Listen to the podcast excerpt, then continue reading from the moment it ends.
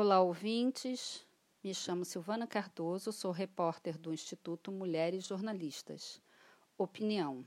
Lei Aldir Blanc. Um breve suspiro para a cultura.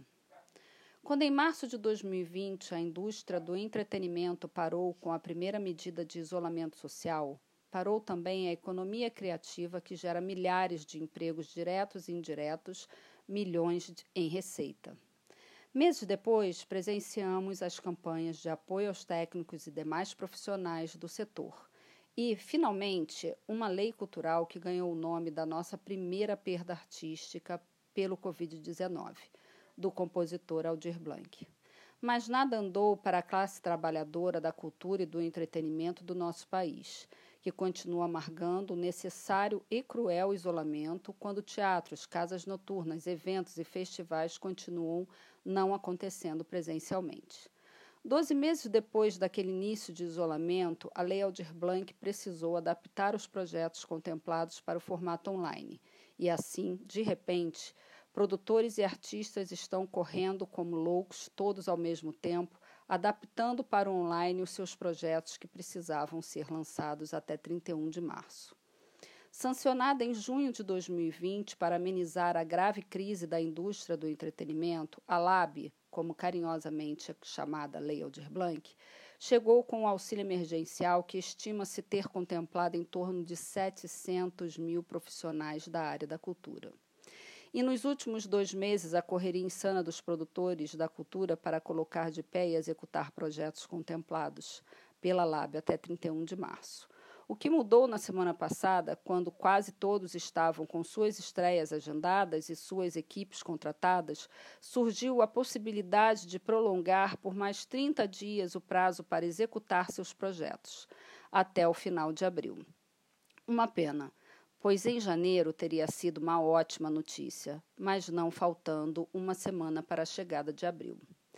Enquanto a pandemia acelerou a transformação digital na indústria do entretenimento, acompanhamos desde março de 2020 as mídias digitais se transformando em palco para todos os tipos de apresentações, sejam de teatro, dança, música, oficinas, bate-papos e tudo o que se pode imaginar dentro do universo do entretenimento estão acontecendo agora.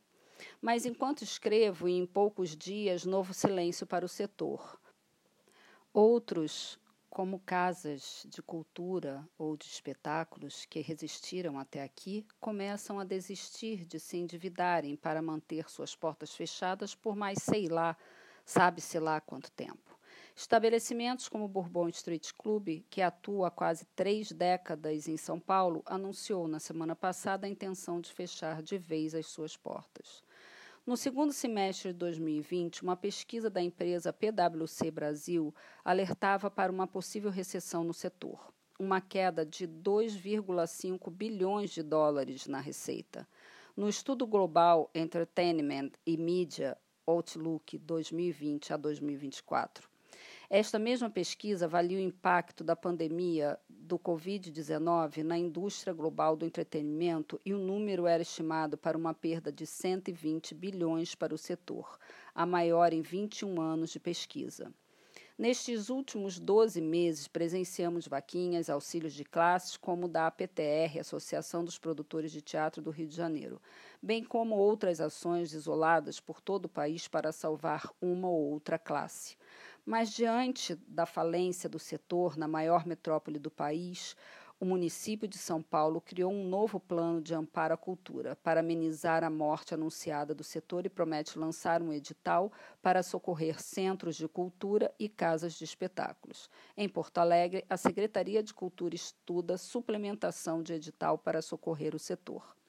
Já a Lei Rouanet a atual lei de incentivo à cultura contabilizou uma perda de 35% nos incentivos fiscais das empresas em apoio à cultura. E como investir se as empresas estão buscando a reinvenção das suas atividades, se adaptando ao home office? E como bater na porta de uma empresa para solicitar patrocínio se os projetos aprovados, em sua maioria, ainda estão formatados com o público presencial? Mas a música gravada e distribuída pelas plataformas de streaming cresceu 7,4% em 2020 para a indústria fonográfica mundial. Mas tais números não estão ao alcance de milhares de profissionais da cadeia menor do mercado da música. Artistas independentes que atuam no mercado da noite, além de técnicos, não estão nesta conta como beneficiados deste crescimento. E já podemos imaginar como será a nova pesquisa sobre as perdas após todos esses longos e sofridos meses no planeta. Com o nome de economia criativa, presenciamos profissionais usando dos seus talentos pessoais com criatividade para vender bolos, marmitas, hortaliças e dar aulas online. Mas enquanto abril chega, já imagino o silêncio sepulcral para o setor do entretenimento. Mas ainda posso transformar a minha sala ou a nossa sala em plateia, para aqueles que continuam a encarar com o talento, com a sua arte.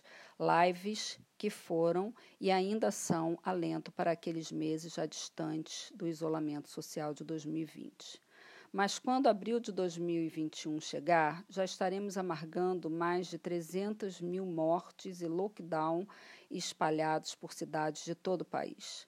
E quando abril chegar, desejamos que uma nova edição da Lei Aldir Blanc possa acontecer ainda neste ano de 2021 e, mais uma vez, ser um novo suspiro para socorrer parte da cadeia imensa de profissionais que continuará agonizando.